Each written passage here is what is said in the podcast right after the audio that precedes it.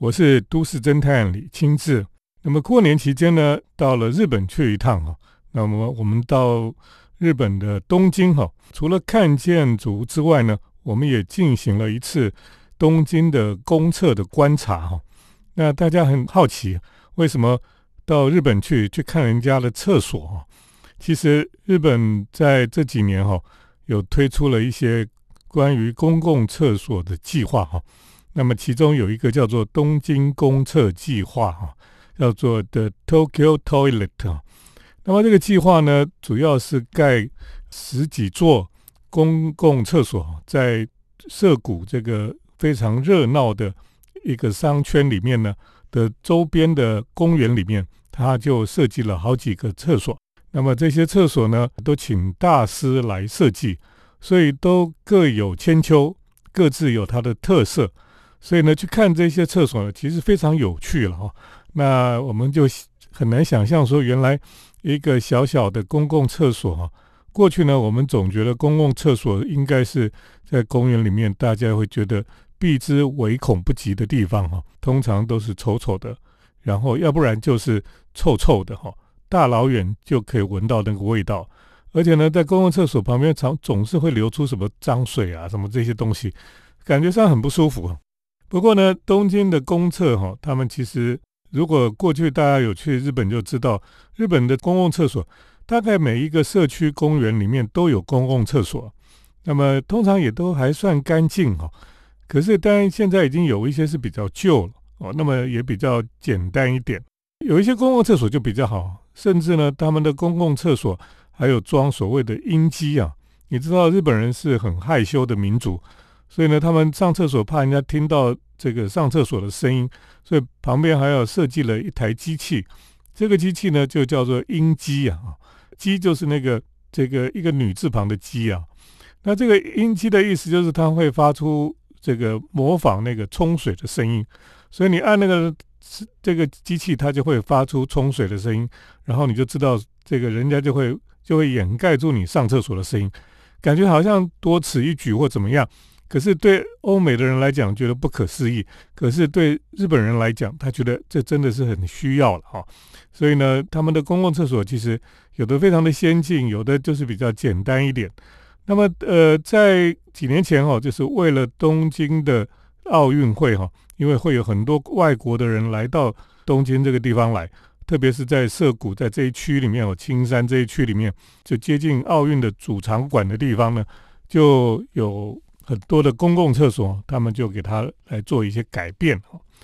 呃，这个公共厕所呢的计划是有一个基金会它推动的。那么呃，他们配合一些厂商哈，其中就是包括这个 Total 哈，专门做卫浴设备的厂商来合作哈。那么就请了很多的大师哈来设计这个公共厕所。这个大师呢，包括安藤忠雄，包括魏延武，包括伊东丰雄哈。还有包括这个板茂啦，或是这个佐藤可适合啊，这一些很多的厉害的建筑师或者设计师哈，都被邀请来设计这样子的公共厕所。这些公共厕所呢，设计哈就有三个原则了哈。第一个原则就是说，它必须要符合东京市区的建筑法规。那么第二个原则呢，就是说这个厕所哈，必须要有一间哈是多元。性别的平等的一个厕所哈，所以这样子的话，他们就是希望能够让这个社会的包容性更大。第三个原则就是他们必须要都使用，就是他们的赞助厂商哈，TOTO 的产品。所以呢，呃，这些建筑师们呢，就努力的去设计哈，啊，设计出了很多令人觉得非常有创意哈，又有特色的公共厕所。所以为什么到东京要去看看这些？厕所要去考察哦，因为的确是太有意思了。等一下继续跟大家来分享我到东京去做公共厕所的这个考察哈的一些内容。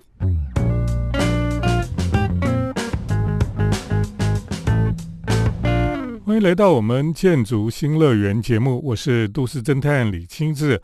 那我们继继续跟大家来分享。那么我过年的时候呢？到东京去考察东京的公厕，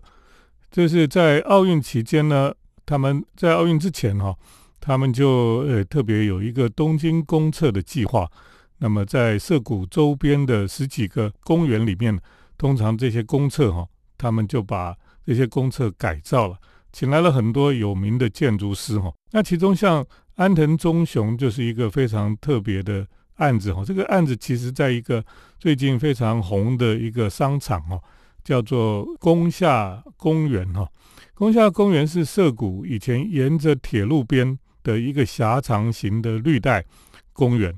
那么也是在这个涩谷这么寸土寸金哈，而且呢又是呃商业非常密集的一个一个商圈，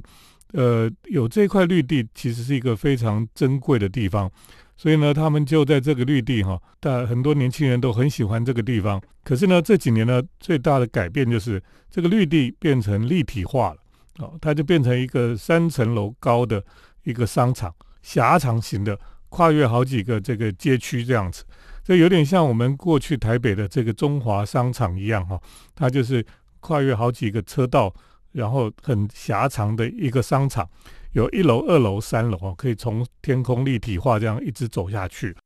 可是呢，公园跑到哪里去呢？公园就跑到了屋顶上去了，所以屋顶上就变成了一个绿带的公园。所以公园还是有，只是它变成是一个立体化的。底下的商场都还可以运用了哈。那么这个宫下公园的商场哈的前面呢，就有一块这个比较小的公园绿地。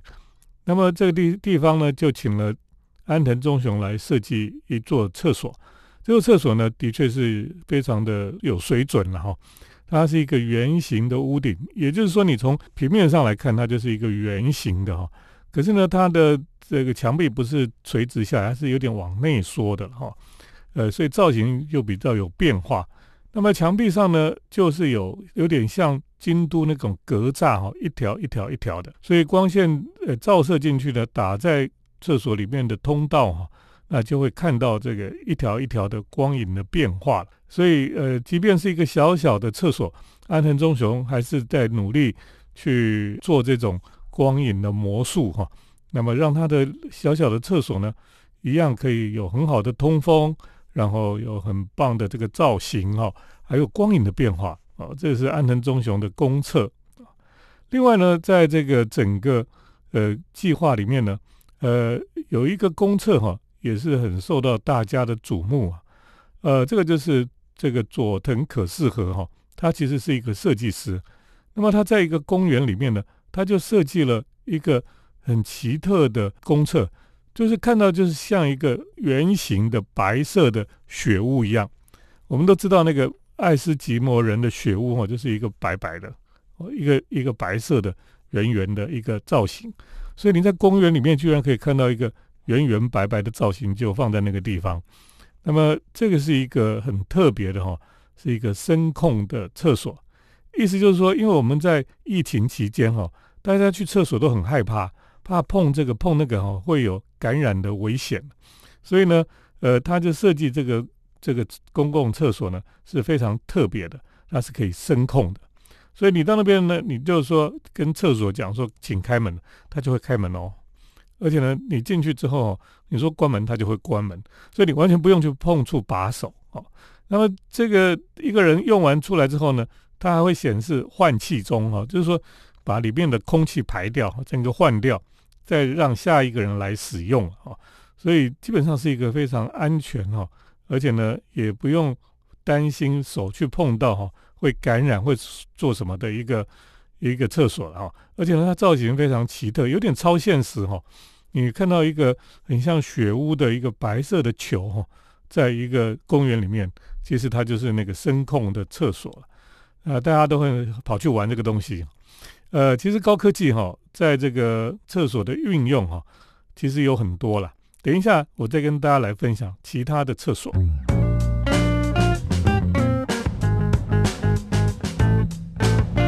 欢迎回到我们建筑新乐园节目，我是都市侦探李清志。我们今天跟大家来分享我到东京去做的公共厕所的考察哈，跟观察。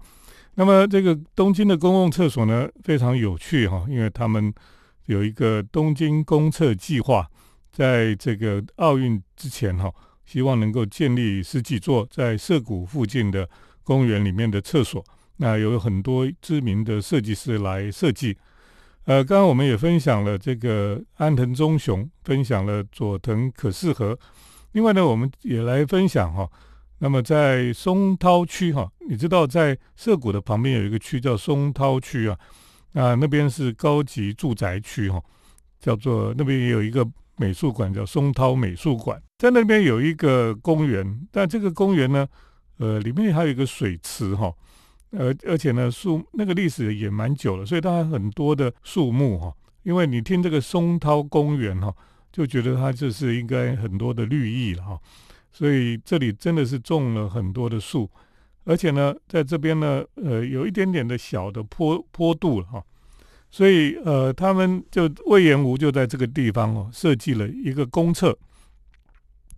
那我们通常的公厕哈，都是一栋房子里面有很多间小的厕所这样子。魏延吴设计的公厕呢，呃，他是把它分散开来，就有五间哈厕所。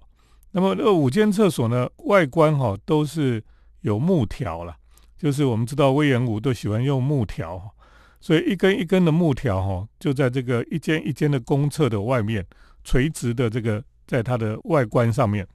所以这些木头哈，其实是有一点跟附近的这些树木啊、绿意啊有一点搭配了哈。那其实它五间的小的厕所哈，就这样子组成一个好像一个村落一样。而且它是在一个小有点坡度的地方，所以上上下下，那就是形成一个小的聚落，五个厕所的聚落一样。那么在公园里面，不会觉得它是一个很碍眼的东西，反而你会觉得这是一个很可爱的，一个很像一个很很童话里面的魔幻的小村庄一样，哦，魔法村庄一样，是一个非常有趣的一个厕所哈，在松涛公园里面。接下来介绍一个公共厕所哈，是在国立竞技场附近哈，这个千太谷的呃这样的一个地方哈，在地铁的出口的地方就有一个非常巨大的呃一个很像混凝土的方块一样哈的一个也没有窗户的一个，它其实就是公共厕所。那这个建筑物哈非常大，可是你不会觉得它很沉重，因为它的底部哈。就是这个混凝土块，它的底部呢，离地面是有大概二十公分以上的距离，也就是它有点像浮起来一样，所以呢，你不会觉得有压迫感，也不会觉得很沉重哈。那这样子的一个设计其实很好，是因为它底下有抬高的话哈，那这个空气是流通的，所以公共厕所就不会臭啊。那比较好玩的是哈，人走进去哈。呃，你可以从外面就从底下这个呃缝隙哈，你可以看到上厕所的人的脚哈，这是一个很有趣的事情。当然，它不是你进去上厕所的人的脚都看得到，是你走到那个厕所里面哈，有通道嘛哈，那个在走那个通道的时候呢，你的脚是会被看到的。可是你进去那个独立的一间一间的厕所里面上厕所的时候，脚是不会被看到了哈。可是呢，你就会发现，哎，这个方块底下有一个缝哈，这个缝你可以看到，呃，人们的脚哈在里面移动啊，非常有趣。说实话，哦，因为你想想看哦，这个怎么会这么有趣？因为怎么会有人说，哎，怎么设计一个厕所的脚会被看到哈？而且你你要知道哦，日本人是非常害羞的，那么东京人。居然可以接受这样一个厕所哈，就是你进去上厕所，然后你的脚会被看到哈，这件事情我觉得非常有意思了。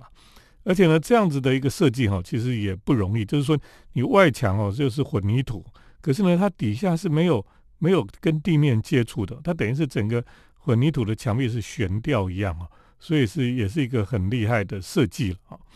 那么这个设计呢，因为它是在东京奥运会的主场馆的附近哈。不远的地方，所以等于是很多外国人都会来到这里，会经过这个地方了哈。所以它算是一个非常重要的一个厕所。那的确呢，你进去里面就觉得这个厕所很不错，因为它非常的干净哈，然后也非常的通风了哈。这是一个非常特别的厕所。但是这个厕所呢，并不在所谓的呃东京公厕计划里面啊，这是另外一个公共厕所。所以你可以知道，呃，日本的厕所也是有很多不同的。设计。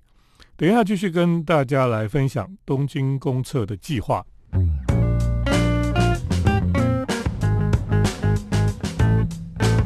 我是都市侦探李清志。都市侦探呢，在过年的时候到东京去考察了东京厕所哈，东京公厕了哈。那么可以刚刚跟大家分享了，像呃安藤忠雄啦、魏延武这些人哈，他们设计的公厕都非常有有创意哈。另外呢，其实也有一些厕所哈，非常的特别，就是像有一些是用高科技的东西了哈。那我我基本上是比较不喜欢高科技的厕所啊，因为高科技哈总是会有诶坏掉的时候比较容易，因为它维护上面可能是比较脆弱吧哈，所以这些高科技的厕所常常就会有故障出现。那好比说，这个有一个公厕哈，它就是设计成都是透明的。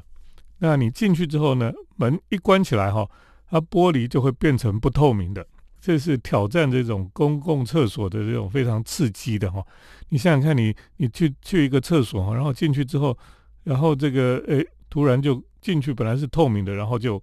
会会变成不透明这样子。可是你你会担心吧哈？你说诶，会不会什么时候它突然坏掉？就变透明了哈，所以你本来上厕所上一半的时候，突然本来不透明的，突然就变透明了，哇，那就是很糗了哈。高科技是好像很厉害，可是呢，常常我们会有点担心高科技的东西啊，因为高科技有时候它出错或是故障的时候，你都不知道会发生什么事情哈。啊，这种厕所呢，其实是非常刺激的了哈，因为你都不知道他什么时候会会怎么样。这个好像哦，呃，这几年去巴黎哦，巴黎也有新的那种公共厕所。当然，欧美的公共厕所跟日本不一样，因为欧美通常都要收钱哈。那日本是一个非常方便上厕所的国家哈，到处都有公共厕所，到处都有算是很干净的地方，你可以上厕所，而且不用钱哦。这是日本公共厕所最最方便的地方了。那在欧美的公共厕所，它就是投钱，然后你进去。可是呢，它你进去不是说无限制可以待在里面，在里面的这个看书啦，这个喝咖啡不是？你在里面它有一个时间的限定哈，时间一到，他们就会自己打开了啊，然后你出来之后，它就会关起来，然后就在里面重新消毒清洗这样子自动的。可是呢，如果你上厕所上太久，会不会突然就门打开了？这也是大家很担心的事情。或是你小孩待在里面没有出来就被消毒掉了哈，也有人担心这个事情。因为小孩子太小，他可能侦测不到这样子。那么日本哈，这个这次的东京公厕计划里面哈，就有一个公厕，它是用那种透明玻璃，然后只要进去上厕所的时候，关关起来的时候，它玻璃就会变成不透明的，所以就可以上厕所。可是因为这一阵子哈太冷了，冷到一个地步哈，那个玻璃的里面的这个成分哈，好像会因为温度太低哈，就有一些变化。也就是说呢，它就会变得比较不透明，或是甚至没有办法变不透明这样子，哦，所以后来就有点故障哦。那为了怕大家上厕所出出糗哦，有一度哈，他就把它停用了。那后来呢，干脆哈就把它贴贴纸哈，让它可以不会变成透明这样子，所以有点可惜了哈。因为哦，高科技哈，虽然科技都是为了人性哈，可是呢。这个常常这个科技会会有一点失误哈，就会造成一些麻烦哈。所以这个公共厕所哈，这种高科技的，我还是不太喜欢去上高科技的厕所哈，觉得很危险哈。不过呢，一个公共厕所哈，在都市里面哈，其实就是这个城市进步跟文明的象征哈。一个好的这个城市，有文明的城市，进步的城市，它基本上它的厕所，公共厕所。都是非常干净的，非常的呃设计的非常完善的哈。那表示说，它是一个非常重视这个，因为这上厕所是人类基本的一些需求。那么，它顾及到每一个市民哈，不是只有有钱人可以去上厕所。像欧美这个，你要花钱，就是有钱人才可以去上那个高级厕所，这样是不太平等的。一个平等的进步文明的城市哈，所有的人都可以去享受。好的公共厕所，设计完善的公共厕所，那么市民都有一个水准哦，他会维持这个公共厕所的干净啊，或是它的完整，这也是市民的水准也就是说，一个公共厕所呈现出来的，除了这个城市的治理是很好之外，也另外呈现出一件事情，就是市民的这个道德跟守法哦的水准哦是很高的，才会维持这么好的公共厕所的使用了哈。好，今天跟大家来分享的就是东京公厕计划。谢谢听众朋友的收听。我们接下来呢是都市侦探的咖啡馆漫步单元。都市侦探的咖啡馆散步。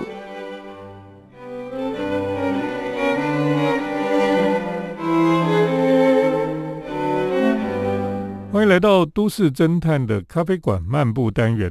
今天呢，要跟大家来介绍在京都一个呃从美国来的新的品牌进驻到这个京都的一个新的咖啡店那这个咖啡店呢，叫做 Stump Town 啊。呃，这个咖啡店呢，其实在美国哈，从波特兰发机的，